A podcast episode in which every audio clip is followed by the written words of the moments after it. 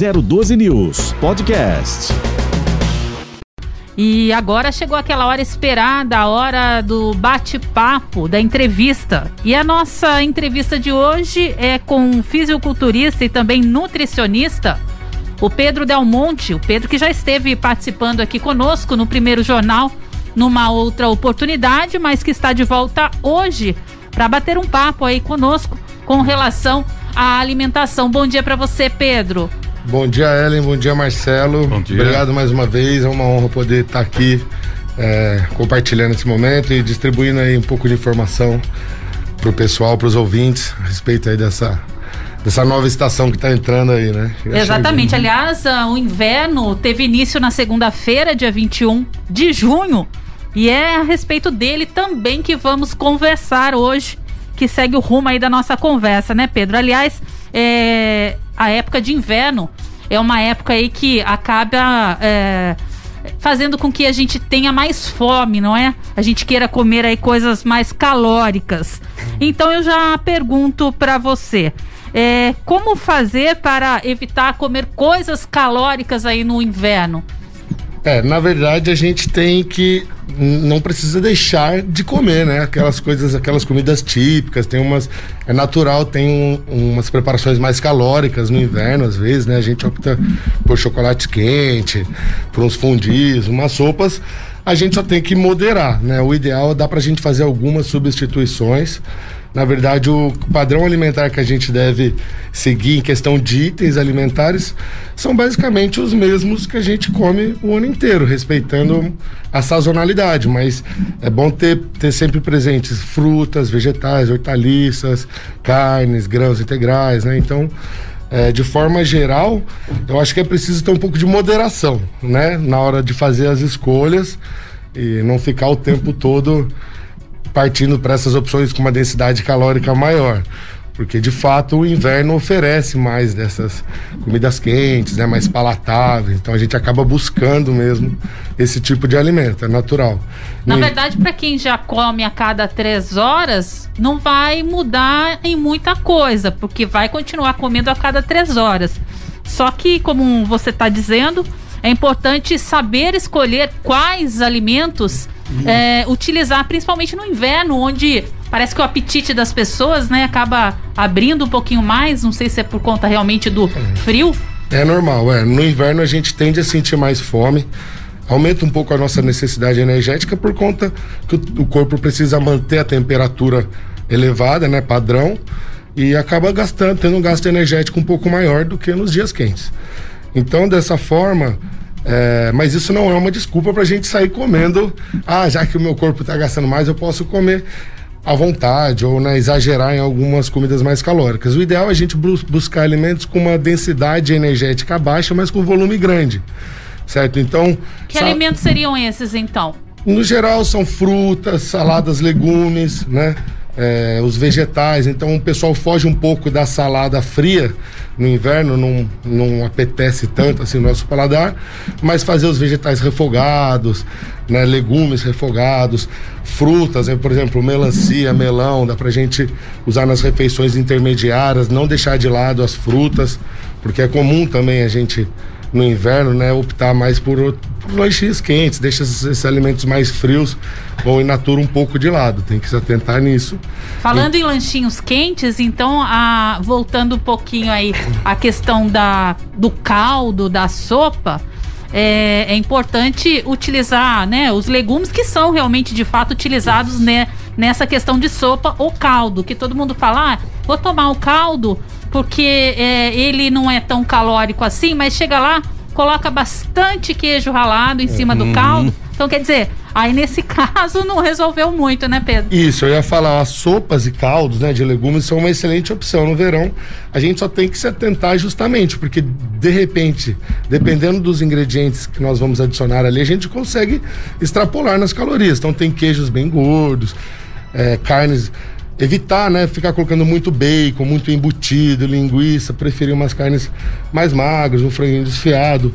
O ideal é que nessas sopas e caldos a gente, para ser uma refeição completa, tenham itens de todos os grupos alimentares. Então, o pessoal às vezes faz só caldo de batata com bacon. Então é interessante é, a gente de repente colocar grãos, colocar é, os, ver, os verduras, legumes, os vegetais e também alguma fonte de proteína, uma carne, um frango desfiado, por exemplo, né? Uma ideia para ter uma refeição mais equilibrada e não ficar só carboidrato ou só legumes de repente, né? Então Entendi. Ô Pedro, você tocou num assunto aí que me chamou a atenção e que até é um pouquinho polêmico, pode-se dizer assim, para aqueles que, que são aí é, sempre buscam uma, uma qualidade melhor da saúde.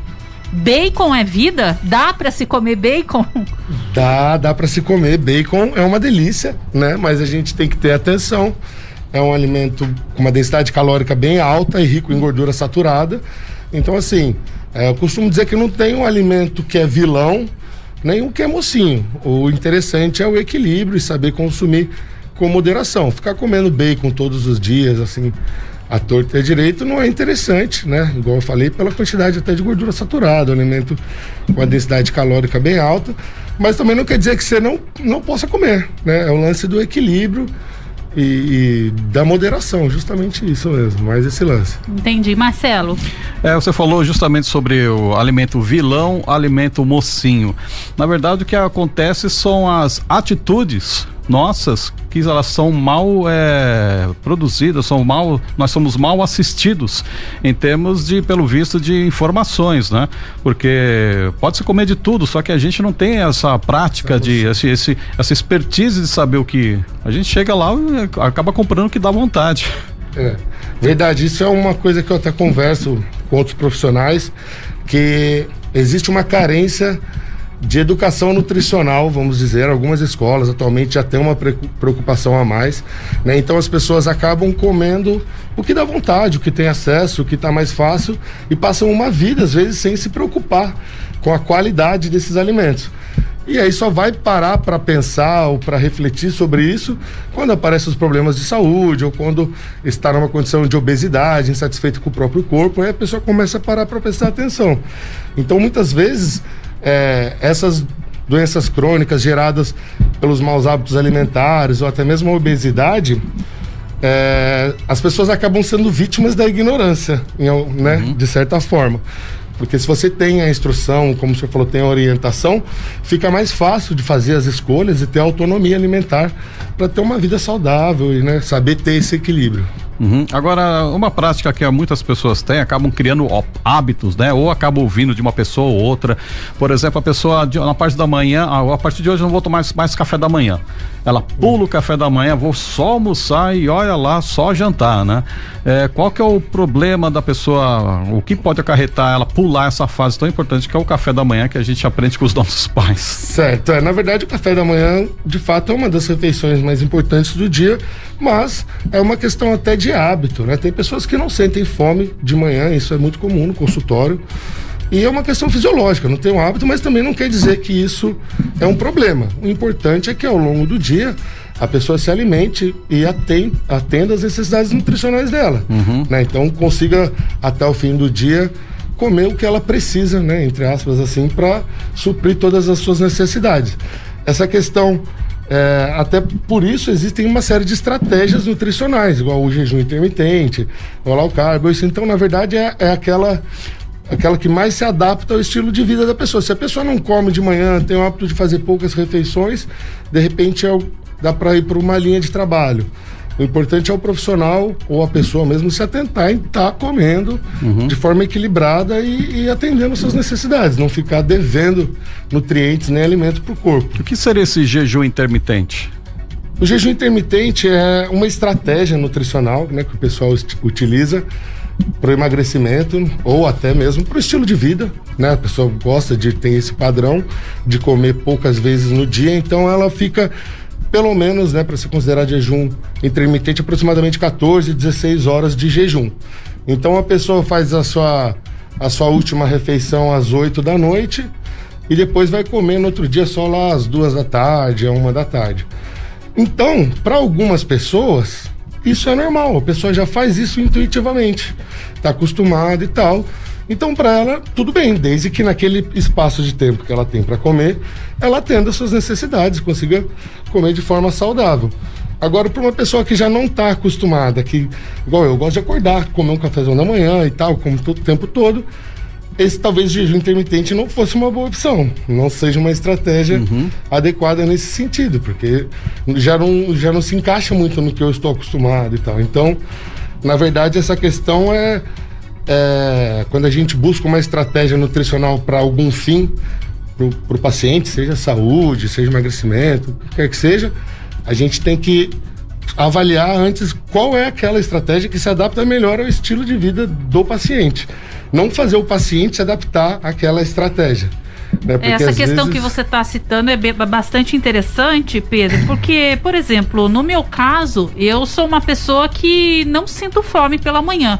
Então, é, para mim é muito cômodo pular até é, a uhum. parte do café da manhã que na verdade assim é, pela manhã eu gosto do cafezinho básico pretinho básico uhum. e um, um, uma bolacha um pão alguma coisa nesse sentido nada além disso para depois só é, aguardar pelo almoço mas eu também conheço muitas pessoas que tem no café da manhã como se fosse uma refeição de almoço praticamente eu acho muito interessante quando você fala de cada um tem o seu perfil e a importância que se faz um profissional da área, no caso de nutricionista, acompanhar o que melhor adequa a seu paciente. De fato, é muito importante, né? Sem dúvida, esse é o diferencial até para que haja engajamento e adesão do paciente na terapia nutricional, certo? Porque ninguém consegue se manter ou fica muito estressante o massivo, fazer, é, comer alimentos no, numa hora que você não está acostumada, coisas que você não está acostumado, que numa logística que atrapalha às vezes toda a sua rotina, seu estilo de vida. Então, sem dúvidas, um bom profissional ele deve adequar né, as necessidades do paciente, é, o plano alimentar, dentro também se preocupando com essa questão logística, o estilo de vida, os hábitos, né, o que está acostumado já a fazer. Ah, mas está tudo errado. Beleza, então aos poucos a gente vai mudando esses hábitos. Igual tem pacientes que ah, não tomavam café da manhã, mas gostavam de treinar logo cedo e aí ia para o treino, ficava lá com fraqueza, enfim. Então a gente caprichou um pouquinho mais na janta do paciente e aos poucos foi introduzindo alguma coisinha de manhã. Então a pessoa não consegue comer, beleza, mas você consegue beber alguma coisa? Ah, então se a gente tomar é, uma dose de proteína, ou fazer uma vitamina, ou um copo de iogurte, de repente, né, a gente vai introduzindo aos poucos. É, ou não, depende do caso, né? Então é tudo muito, é muito, muito personalizado, é muito individual, né? Cada, uhum. cada ser humano é um, então a gente tem que ir adequando da melhor forma para atender as necessidades do paciente. Então. E também tem uma, uma questão, porque você deve atender pessoas tanto que procuram pela, pelo nutricionista para tentar um, readequar o seu hábito alimentar, é, pessoas de repente que são é, sedentárias e que querem ter uma, uma condição alimentar melhor para não ter sobrecarga de peso, ou você também deve atender pessoas que, além de procurar essa mesma situação de uma alimentação correta, que treinam. Então você tem essas duas pessoas, a pessoa que quer se alimentar bem e que está em casa sem fazer nada, e a pessoa que quer se alimentar bem e que busca um treinamento. Então são, são rigores e tabelas totalmente diferentes, né? Que a pessoa tem que ter, né? É, exato. São necessidades diferentes, né? Uma pessoa que trabalha ou que fica o dia todo no computador, que não, não trabalha, não faz atividades físicas, vamos dizer, tem uma demanda energética e nutricional diferente de um atleta né, que tem treinos intensos, alta performance. Então, e o estilo de vida é muito diferente, né? Às vezes, é uma pessoa que é esportista, ela já tem uma consciência ou já tem um padrão alimentar um pouco mais saudável, de escolhas com alimentos com uma qualidade um pouco melhor e tal. Enquanto geralmente as pessoas é, que são mais sedentárias, que vivem nessa correria do dia a dia, têm o hábito de comer uhum. alimentos mais processados, coisas mais práticas, porque essa questão de sedentarismo se arrasta às vezes para hora para para hora de fazer a comida, né? Então às vezes a pessoa é sedentária na, na questão de atividade física e também não tem tempo para ficar uhum. fazendo ou não quer ficar gastando tempo fazendo ou, ou preparando o alimento. E isso acaba fazendo com que ela opte, uh, uh, opte por, por iFoods, por exemplo, uhum. por esses deliveries e por alimentos super processados. Ou aqueles macarrões instantâneos, com aquele saquinho cheio de, de, de, de, então, de, de E aí sal, tem né? um problema, é, acaba negligenciando as frutas, uhum. a salada mesmo, os, os vegetais que mal ou bem são são alimentos que dão um trabalhinho mais para você fazer. Você tem que lavar, tem que preparar e tal. Então, isso é um, é um problema, vamos dizer, que eu encaro hoje no, uhum. no consultório. São essas pessoas que não estão afim muito de fazer, né? Elas querem, Exatamente. Mas a gente vai trabalhando aos poucos, vai dando caminho, né? Vai uhum. ajustando isso aí. E essa questão é, relacionada também às pessoas acima de 40 anos, fica mais fácil administrar é, no inverno? As pessoas mais jovens é que são um pouco mais desregradas, digamos assim? Como é que, que, que você enxerga essa questão? É, na verdade, o pessoal aí para cima dos 30, dos 40 anos, eles têm uma consciência um pouco maior nessa questão de, de controle, né? De não, não meter o pé na jaca, vamos dizer assim. A galera mais jovem acaba saindo mais, se reunindo, é, bebendo quase todo final de semana. E aí nessas reuniões já tem a pizza, já tem os lanches. Então, os jovens, vamos dizer que dá um pouco mais de trabalho, né? Entre aspas, para a gente tentar controlar ou ajustar essa questão do fim de semana, até acho que até pela idade, o estilo de vida, né, as amizades, então acaba pesando. O pessoal um pouco mais maduro é, dá até um pouco, não dá mais gosto, né? Ele pessoal um pessoal bem engajado, pelo menos o pessoal que vai no meu consultório é um pessoal bem engajado assim, para cima dos 30, dos 40 anos tem mais consciência, eu diria assim, alimentar na hora de fazer as escolhas, de cuidar da saúde como um todo. Uhum. Agora outra coisa, é nessa época de frio, como você falou de iFood, de outras outras empresas, é, as pessoas, muita gente opta por realmente isso aí, pedir comida por delivery. E a pizza é quase sempre a grande estrela, né? Dos pedidos.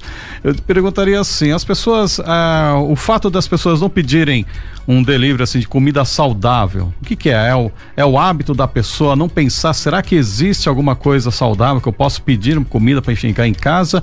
É falta de hábito da pessoa de pensar nisso ou é falta de oferta do mercado? Não existem é, empresas que ofereçam só comida saudável, assim, inclusive nessa nossa época? Eu diria que é um pouco de tudo, né? Às vezes junta isso a falta de oferta no mercado. Então, geralmente, esses, é, essas empresas que fazem uma alimentação mais saudável têm um custo um pouco mais elevado, até porque eles se preocupam com a qualidade dos ingredientes e tal, ou deveriam se preocupar, então acaba agregando mais é, o valor nesses produtos em relação a essas pizzas, a esses lanchão de, de trailer, assim, uhum. né? Então que o pessoal não está muito preocupado com a qualidade, eles querem ter um preço bom e algo palatável, saboroso. E entra também a parte até da psicologia do, eu acho que do, do, do, cliente, do paciente. Ele, ah, já que eu vou comprar alguma coisa aqui, eu vou comprar um, já quer logo o lanchão, já vai gastar, já vou comprar um mais gostoso, mais saboroso. A maioria das pessoas, né? Igual, não tem muito essa consciência de ah, se preocupar. Justamente, mas às vezes a pessoa tem mais consciência na hora que ela vai no mercado, na hora que ela vai fazer uma comida, uhum. do que quando vai pedir. Já acho que é um lance meio de cultural, já que vamos pedir, vamos pedir aí alguma coisa gostosa, pedir alguma, Mano. algum rangão assim desses mais, uhum. mais calóricos, vamos dizer. Muito bem. Agora outra coisa, muita gente acaba procurando, né, por conta própria, suplementos alimentares ou aqueles polivitamínicos, né, chamados popularmente de A, Z, X, Y, não uhum. sei o uhum. que. Eles são vendidos sem prescrição médica, não tem muita regulamentação, não tem muita pro, muito problema para quem quiser comprar isso. É chegar na farmácia, escolher e levar embora. É, ah, mas me diz uma coisa, é, existe riscos com esses polivitamínicos? A pessoa amanheceu hoje, quero tomar um polivitamínico para me sentir bem. Existe risco, existe benefício? Como que dá para tratar com esses tipos de vitaminas? Acho que sem dúvidas, né? O, é, a pessoa antes de consumir, né, de decidir ir lá e comprar, ela deve procurar uma orientação profissional, um médico, um nutricionista, um profissional da saúde que vai orientar e ver se há necessidade ou não é, dessa suplementação, porque assim, ela pode ser muito benéfica, pode ser excelente, mas até nutrientes, vitaminas minerais em excesso podem também acarretar algum prejuízo para a nossa saúde. Então não é seguro assim a livre demanda, assim como nenhum outro medicamento, a gente chegar e, e falar, ah, vou começar a tomar. O ideal é que procure orientação, nem que você vá no, no postinho de saúde, ó, oh, tô sentindo isso, e o profissional vai fazer uma análise clínica, vai ver se é a real necessidade, como eu falei, de estar tá suplementando. Tá? É muito comum também hoje em dia as pessoas substituírem, né, por conta própria, eu vejo isso no consultório, ah, não come salada, não gosta de comer fruta. Ah, não, mas eu tomo polivitamínico, tomo multivitamínico. Não é bem por aí, né? Biodisponibilidade, então, é, o, a, varia, a variedade de fontes, né? Tá, tá direto do alimento, não se compara enquanto você toma uma cápsula de, uhum. com, com essas vitaminas, com esses minerais. A absorção e o aproveitamento do organismo é totalmente diferente do que quando a gente tem esses nutrientes através dos alimentos mesmo. Sabe? Você coloca no mesmo peso esse tipo da, da, questão dos polivitamínicos, na questão daqueles famosos shakes que as pessoas costumam tomar também, às vezes substituindo uma alimentação por shakes, ou isso é uma outra situação, é mais saudável, dá para lidar Não, tranquilamente? Na verdade, são situações diferentes, porque a pessoa às vezes, essa do shake, né? Tem esses shakes emagrecedores, as pessoas trocam, eles pedem, né? Até nas embalagens para substituir por uma refeição e tal.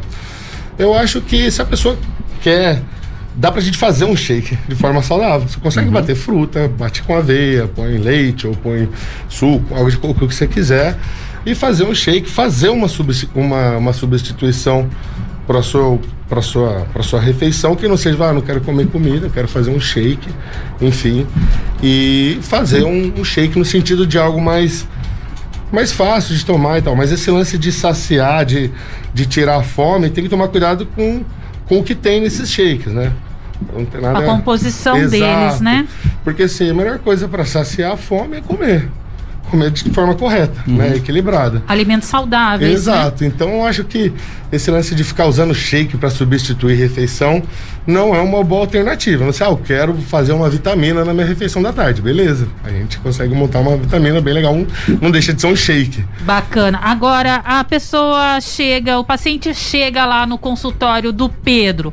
Após uma primeira anamnese que é realizada, é, de que forma você é, vai direcionando aí é, um cardápio ideal é, para uma pessoa comum que, que que tenha o hábito de fazer pelo menos uma caminhada, mesmo que não seja frequentador aí de academia, de que forma o Pedro orienta então é, o seu paciente, principalmente agora que estamos aí no inverno, né? Quais as recomendações? Então, geralmente, né, a gente fala, eu, eu costumo é, antes de montar o cardápio, fazer um recordatório, entender bem como que é a rotina e os horários do meu paciente, tudo desde a hora que ele acorda até a hora que ele vai dormir, incluindo as atividades que ele faz ao longo do dia, para que a partir daí de forma estratégica e para ajudar essa questão logística que ele consiga fazer, eu vou pensando nos alimentos que seriam mais favoráveis em determinado momento. Então, às vezes o cara treina pela manhã ou treina de tarde, eu vou, vou me preocupar em atentar que ele tenha é, alimentos, vamos supor, de fácil digestão antes do treino e tenha um aporte é, garantido no pós-treino também para se recuperar melhor. Isso falando na, na estratégia, na divisão ao longo do dia. Mas em questão de itens alimentares, é o básico. A gente tem que ter alimento bem distribuído de todos os grupos né, alimentares. Então, hortaliças, legumes, frutas, verduras, grãos, né, é, oleaginosas. Então, de forma geral, é uma comida diversificada e ampla, né, respeitando, comendo sempre os alimentos, buscando os alimentos sazonais da estação né, que isso aí também ajuda na questão do preço e da qualidade nutricional. Então, as frutas da estação, os legumes e verduras da estação são sempre têm um valor mais, uh, mais acessível, por estão respeitando a sazonalidade, a questão dos nutrientes também, por eles estarem respeitando o seu próprio ciclo biológico. Esses alimentos tendem a ser mais nutritivos do que quando cultivados fora do seu período Vamos supor, um morango que é cultivado no inverno, uhum. ele tende a ser mais nutritivo e saboroso do que um morango que é cultivado no verão. Porque ele é naturalmente mais das, da, das estações frias do ano. Então. Bacana. Agora, é, Pedro, o que de fato não pode faltar no inverno aí? No cardápio de todos, de uma maneira geral, aqueles que estão nos acompanhando. Qual seria a recomendação? Ó, uma que é muito importante, né? É a água, a hidratação. Por incrível que pareça, a gente É. toma menos água no inverno do Exato. que no verão. A sensação de calor, né? É, que é, é reduzida no inverno, a gente não. Nesse friozinho a gente não tem calor e às vezes acaba esquecendo ou negligenciando a ingestão de água. E não deixa de ser menos importante no, no inverno, né? Então é comum as pessoas se desidratarem é, no inverno pela, pela falta de beber água. Então isso é muito importante. É muito comum as pessoas diminuírem essa ingestão de líquidos. E também é, comer bastante alimentos ricos em.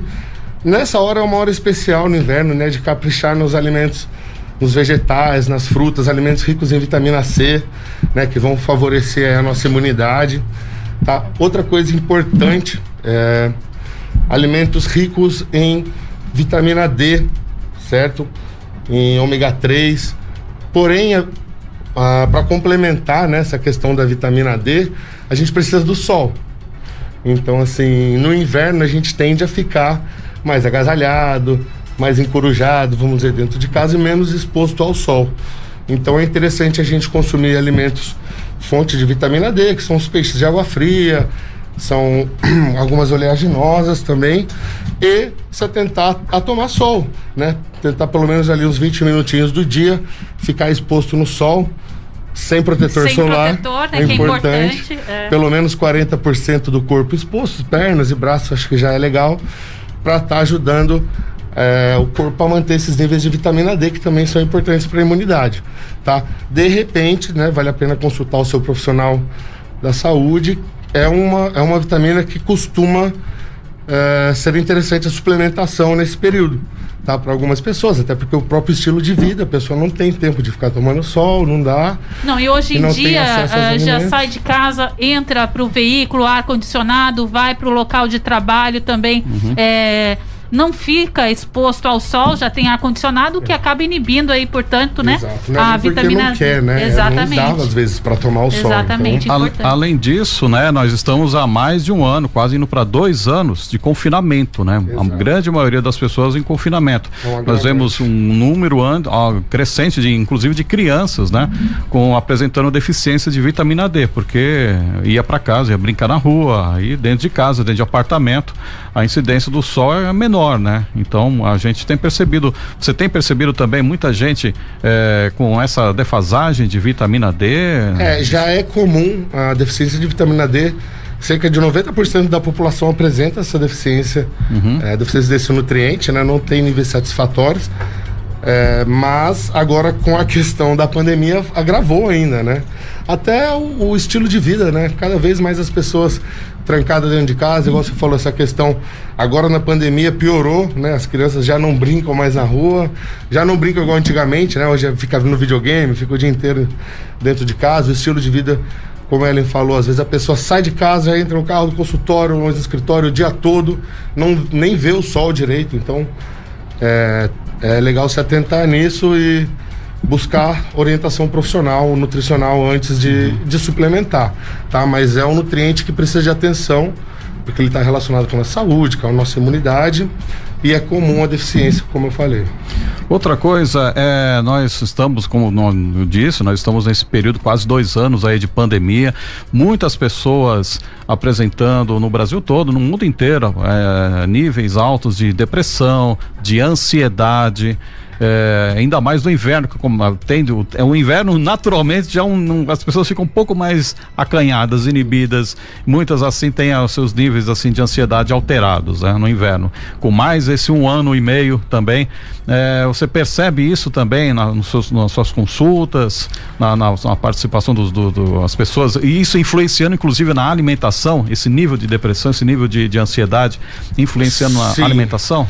Totalmente, né? Na hora da, da avaliação clínica, ali da anamnese, a gente vai batendo um papo, vai extraindo informações do paciente e a grande maioria, a hora que a gente pergunta sobre ansiedade, já de cara já responde sem titubear.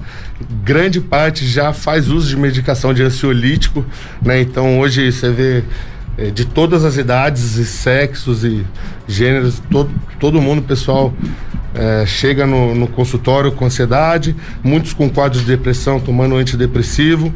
E sim, com certeza influencia na alimentação, a, na verdade até no, no cuidado próprio. Né? A pessoa quando está num estado meio depressivo, meio desanimado, parece que perde aquele, um pouco daquele amor próprio para de se cuidar, negligencia alimentação, negligencia atividade física.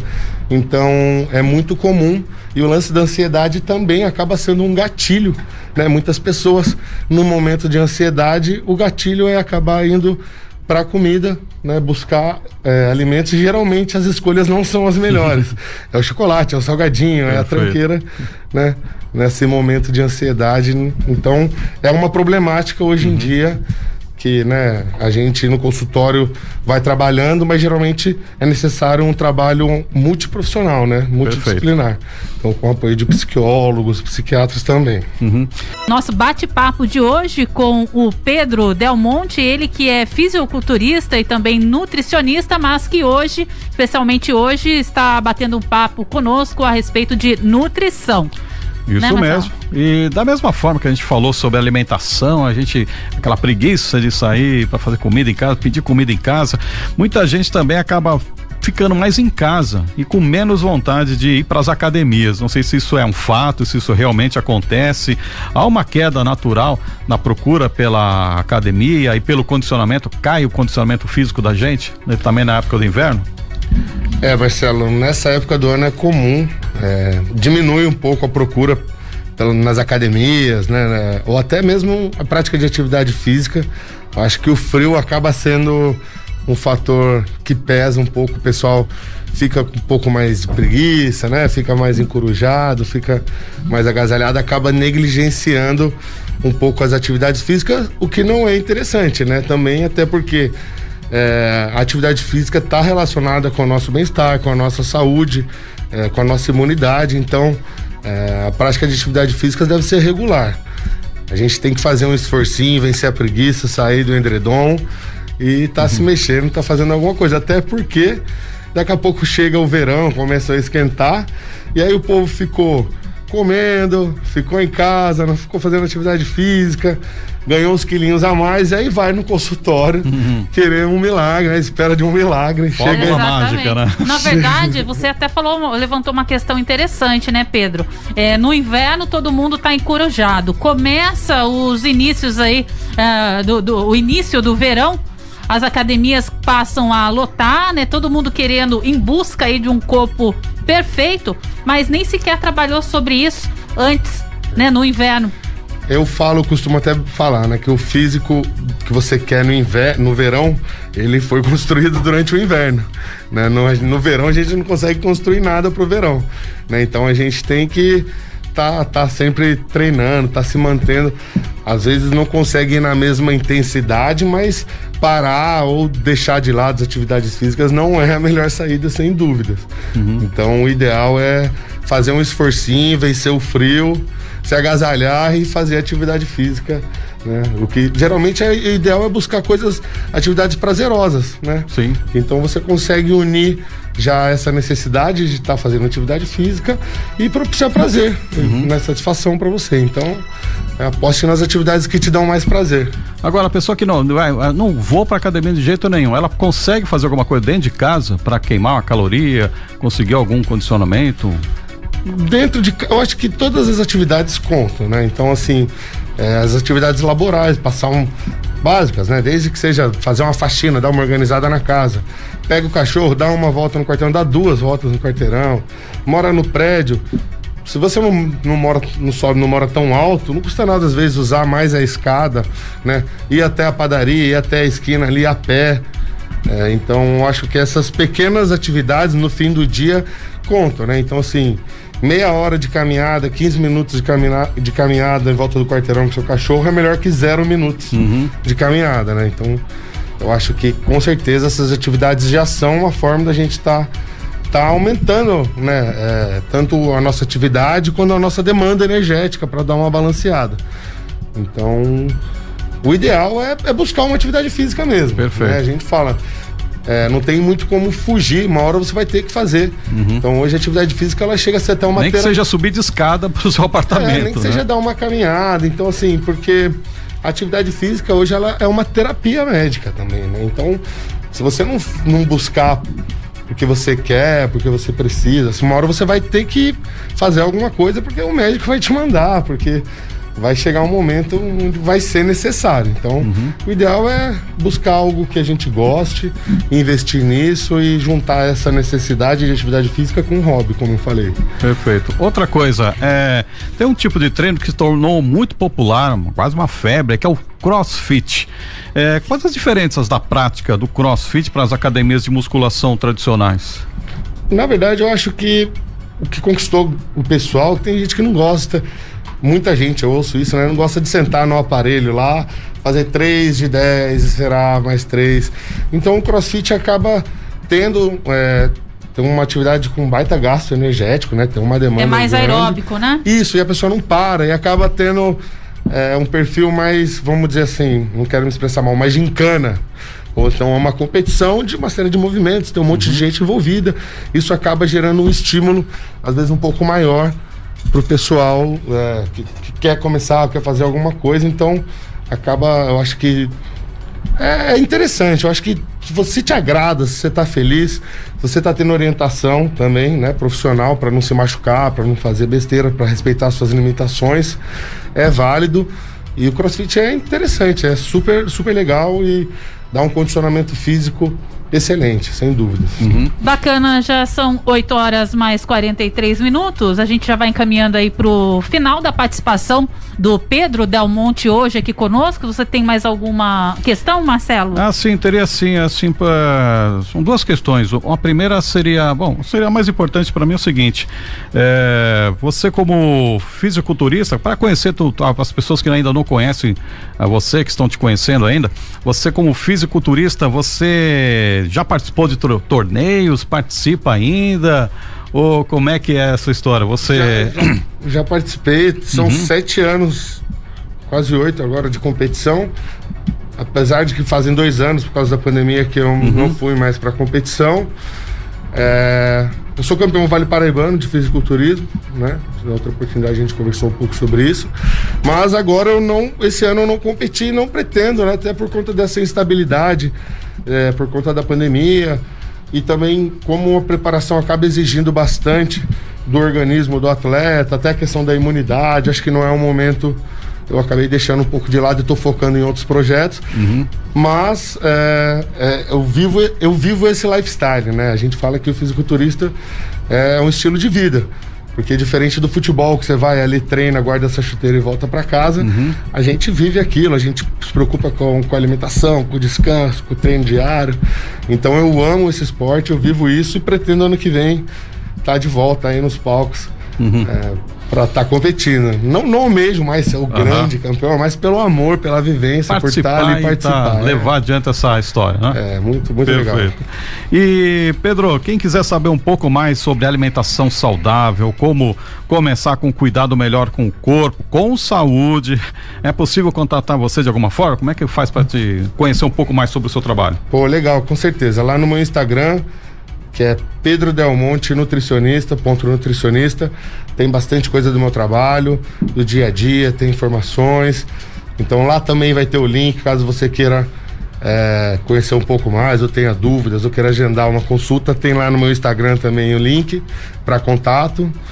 E é isso aí. Queria agradecer mais uma vez a oportunidade de estar aqui com vocês, batendo esse papo gostoso e passando informação para a galera. Bacana, a gente que agradece mais uma vez a participação do Pedro Del Monte aqui na, nos estúdios da 012 News, ele que já esteve presente numa outra oportunidade, como ele mesmo já disse, falando sobre o fisiculturismo, agora com relação à nutrição, especialmente nesse período de inverno. A gente agradece sua participação e estendemos, claro, o convite numa próxima oportunidade de vir e estar conosco aqui participando uh, e informando, orientando também os nossos internautas. Muito obrigada, Pedro. 012 News Podcast. Pedro, uma ótima semana para você. Obrigado, Ellen. Obrigado, Marcelo. Eu que agradeço. Boa semana. Boa, no... Boa semana, pessoal. 012 News Podcast.